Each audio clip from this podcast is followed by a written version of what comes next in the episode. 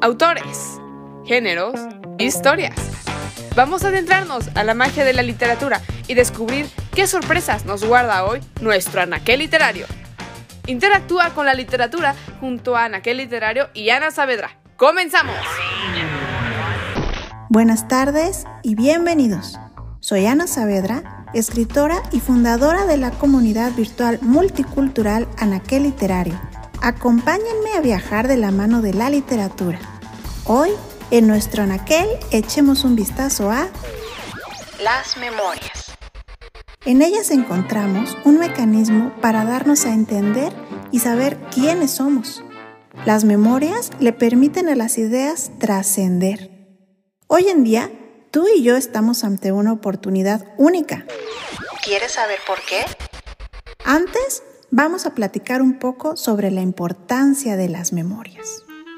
Durante muchos, muchos años, tener registro de eventos históricos fue muy complicado, pues enfrentaba varios problemas. Lo primero que tenemos que tener en mente es que muy pocas personas sabían escribir. Recordemos que el acto de escribir era una función especializada, reservada a pocos.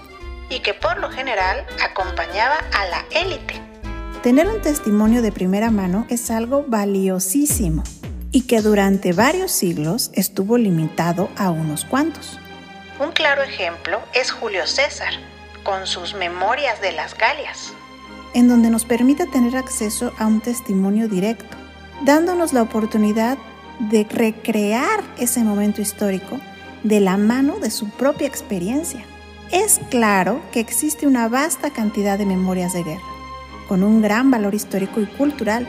Por ejemplo, las memorias de Napoleón. De igual modo, tenemos acceso también a memorias de grandes escritores, como por ejemplo las memorias de León Tolstoy, atesoradas en su libro titulado Memorias, Infancia, Adolescencia y Juventud. La felicidad es una alegoría, la infelicidad una historia. Si leemos sus diarios, nos encontramos con un León Tolstoy perfeccionista, obsesionado con ser mejor cada día, una persona también profundamente atormentada por sus ideas. O las memorias de Víctor Hugo, que nos muestran a alguien de participación política activa, quien nos da la oportunidad única de vivir momentos históricos con él como actor, no solo como espectador. Las memorias son una ventana al alma de quien las escribe. Podemos recrear grandes eventos históricos gracias a las memorias. Tal es el caso de las tragedias. El mejor ejemplo lo tenemos gracias a Plinio, quien le regaló a la humanidad el único registro de la explosión del Vesubio, de la que podemos recordar la frase, ya era de día en otros sitios, y allí había una noche más negra y espesa que todas las noches. El historiador de la corte de Justiniano, de nombre Procopio, nos permitió saber qué fue lo que sucedió gracias a sus testimonios sobre la llamada plaga de Justiniano. O el escritor italiano Petrarca, a quien le toca dar fe de la gran peste negra de finales del siglo XIV. O el propio Boccaccio con el de Camerón.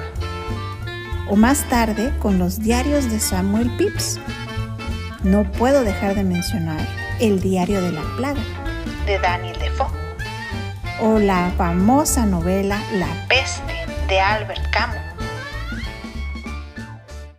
La humanidad ha sido más vulnerable que nunca. ¿Les suena conocido? En estos momentos, como sociedad, nos enfrentamos ante una pandemia, que será la primera vez que tengamos un sobreregistro de la vida cotidiana a todos los niveles.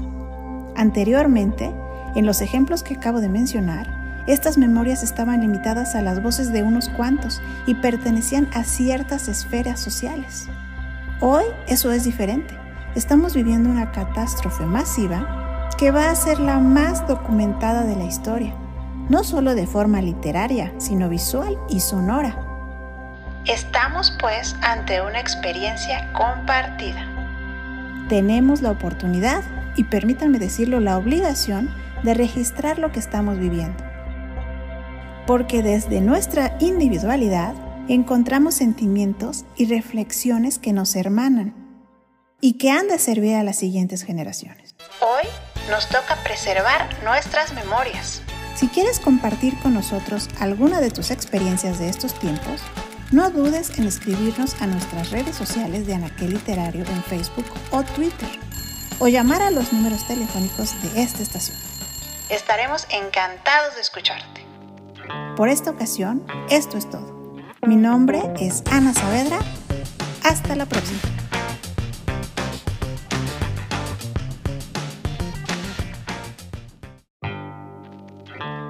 Autores, géneros, historias.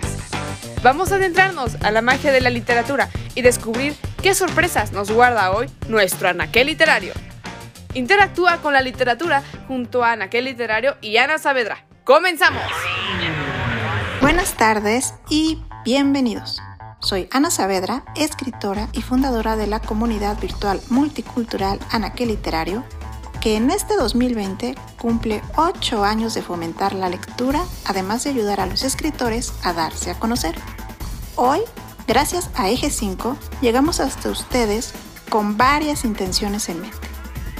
Si son de las personas que gustan de leer, pasen, siéntense, vamos a platicar sobre el mágico arte de la literatura. Si son de las personas que tienen la intención de leer pero su pretexto es no encontrar el texto adecuado, síguenos en las redes sociales, Anaquel Literario en Facebook y Twitter, en donde encontrarás reseñas y seguro alguna con un libro justo para ti. Si eres de las personas que sientes que tu vida no puede estar más alejada de la literatura, recordemos que todas las historias que la gente cuenta pertenecen a la tradición oral, como escuchamos la semana pasada, y que el tiempo no es pretexto si leemos ingeniosos microrelatos. Pero en esta ocasión vamos a hacer un experimento. Voy a decir tres palabras que acabarán cobrando sentido dentro del mágico mundo de la literatura en donde todo es posible. Feminismo, cartas, novela epistolar. ¿Y tú? ¿Hace cuánto tiempo que no recibes una carta? ¿O hace cuánto que no escribes una? En esta época tecnológica ultra rápida y moderna, parece sacado de una película en blanco y negro eso de sentarnos con papel y pluma en mano a escribir una carta. Además, implica mucho tiempo. Pensar bien lo que se va a escribir, pues no se puede borrar, consigue un sobre, estampillas, ¿En dónde queda la oficina de correos? ¡Ash! Mándale un WhatsApp. Debemos recordar que, por fortuna, no siempre fue así. Trasladémonos a la sofisticación de la corte de finales del siglo XVIII, en donde los intelectuales conversaban sobre política, ciencia, arte y desde luego literatura. Temas alejados de la conversación femenina. Pero, ¿qué sucedía cuando la fiesta terminaba y esos temas quedaban inconclusos?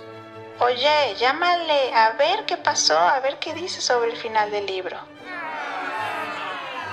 La correspondencia. Escribir cartas era el medio para discutir con las mentes de la época y una oportunidad para la mujer que estando siempre al margen de los temas importantes, encontró un vehículo en ellas. Las misivas eran retratos del alma. Le permitían a la mujer participar en una discusión, estar presentes, expresarse. Desde luego que estaban destinadas a las mujeres privilegiadas. Aún así, en este medio de expresión podemos encontrar las bases del movimiento feminista de fin de siglo pues es la primera vez que la mujer puede colarse a donde antes no se le permitía. De allí que en el amplio terreno literario encontramos extensas colecciones de correspondencias de autores, científicos, artistas, amores y desde luego mujeres. Nada más íntimo que un vistazo a las cartas, nada más revelador. Como dice Carlos Monsiváis en su libro El género epistolar, Escribir cartas es el equivalente a confesarse. Es, por tanto, que para las mujeres la correspondencia les resulta tarea fundamental, como podemos apreciar en numerosas novelas inglesas del siglo XX. Para ellas, escribir cartas es literalmente vivir, pues son además las cartas un testimonio que tiene permanencia. Por ejemplo, hoy en día podemos leer cartas famosas de Beethoven a su amada inmortal, de Pablo Neruda a Albertina Rosa, hasta de Frida Kahlo a Diego Rivera. Los ejemplos son muy extensos. Así como el género epistolar está limitado a su tiempo, atrapado en su momento, la novela epistolar sufrió el mismo destino. Novelas enteras en que la trama se encuentra entre correspondencias de sus personajes, ya sea como un pretexto discursivo o para contar una historia que se desarrolla entre misivas. Dos grandes ejemplos son Las amistades peligrosas una novela de nueve cartas de Dostoyevsky. Las circunstancias han cambiado por completo. En nuestros tiempos tendríamos que enfrentarnos a la novela contada a través de tweets o mensajes de WhatsApp. La realidad es que tanto el género epistolar como la novela epistolar son una ventana a un pasado fidedigno, a una época en que era fundamental pensar bien antes de escribir y que como humanidad nos deja grandes lecturas y como mujeres la primera oportunidad de expresar nuestras ideas por escrito, de soñar e imaginar un futuro diferente. ¿Y a ti? ¿Qué te parecería retomar esa costumbre? Hay algo mágico en el arte de la correspondencia que se perdió para siempre. La espera. Ahora tú cuéntanos. ¿Guardas cartas de algún miembro de tu familia? ¿Recuerdas la sensación especial de recibir una carta? escríbenos a Anaquel Literario y conversa con nosotros. Por esta ocasión, esto es todo. Soy Ana Saavedra. Hasta la próxima.